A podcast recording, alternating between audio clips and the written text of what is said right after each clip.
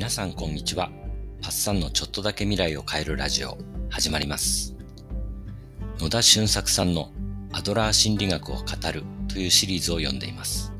これは4冊シリーズになってるんですけれども、今日はその1冊目、性格は変えられるについてお話しします。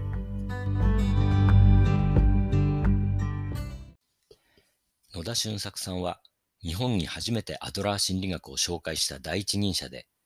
野田さんの著書、アドラー心理学を語るシリーズの3冊目、劣等感と人間関係には、嫌われる勇気の著者の一人、岸見一郎さんも後書きに寄稿しています。さて、性格は変えられるの話をしましょう。三つ子の魂100までということわざがあります。3歳の子供の気性は死ぬまで変わらないという意味です。持って生まれた性格は変わらない。そう考える人は多いと思いますし、僕も変えにくいんだろうなぁと感じています。しかし、アドラー心理学の野田俊作さんによると、性格は案外変わりやすいものだそうです。そもそもここで言う性格とは何かというと、その人の物事の受け止め方と行動パターンのことということにします。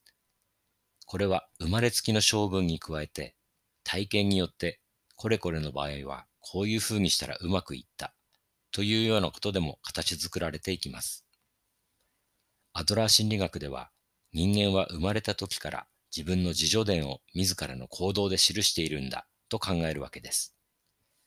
野田さんの言葉で言うと、その人の辞書です。性格とは、その人の体験から編み出された辞書のようなものであり、断るごとにこれを開いては、どう行動するか判断しているというんです。アドラーはこの辞書とか自助伝、つまりは性格のことをライフスタイルと呼びました。わざわざライフスタイルという言葉を使ったのは、書き換えることができるというニュアンスを伝えたかったようです。さて、ではどうしたらこのライフスタイルを書き換えて性格を変えることができるのかというと、答えは簡単です。それまでの行動パターンとは違うことを試してみるんです。そしてうまくいったとき、あ、そうか、こうすればよかったんだ、という気づきが訪れます。よく言われるアハ体験というやつです。この時ライフスタイルは書き換わり、性格が変わると野田さんは言います。もう少し丁寧に言うと、まず、いつも自分がほぼ機械的に選んでしまっているまずい行動があることを自覚することから始まります。それは自分のライフスタイルの歪んだ部分なわけです。その行動が出そうになったら、もぐらたたきのようにそれを封じて、もっと合理的だと思われる行動をとってみる。それがうまくいくと、自分の欠点だと思っていた結ぼれがパッとほどけて、性格が変わるという流れです。もちろん違った行動をしていつもうまくいくとは限りませんし、それまでの行動を変えるには、瞬間的には自分の感情に逆らっている気持ちになることもあります。だからなかなか人は変わろうとしないと野田さんは言います。辞書にない行動をとるとどんなことが起こるか予測ができないため怖いからです。たとえ今使い勝手の良くない辞書でも先の予測が見えている方を選んでいる。つまり勇気がくじかれている状態と言えるんです。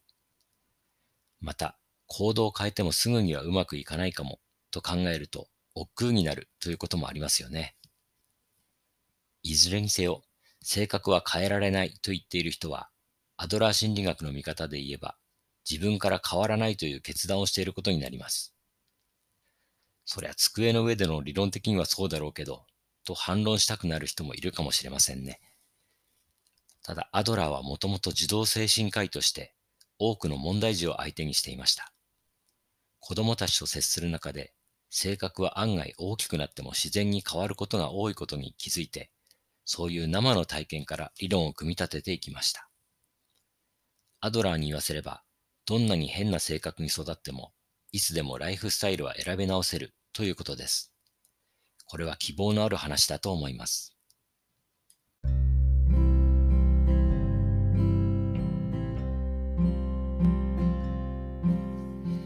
性格を変えることはできるのかという話でしたが、言い換えればそれは成長するっていうことですよね。成長して以前と違う性格になった人はたくさんいます。厳密に言うと、性格を変えたというより、修正しているんですね。変える必要のないものも多いと野田さんは言います。次回はその話をしたいと思います。今日はこの辺で。それでは皆さんの未来がちょっとだけ良くなることを願って、バイバイ。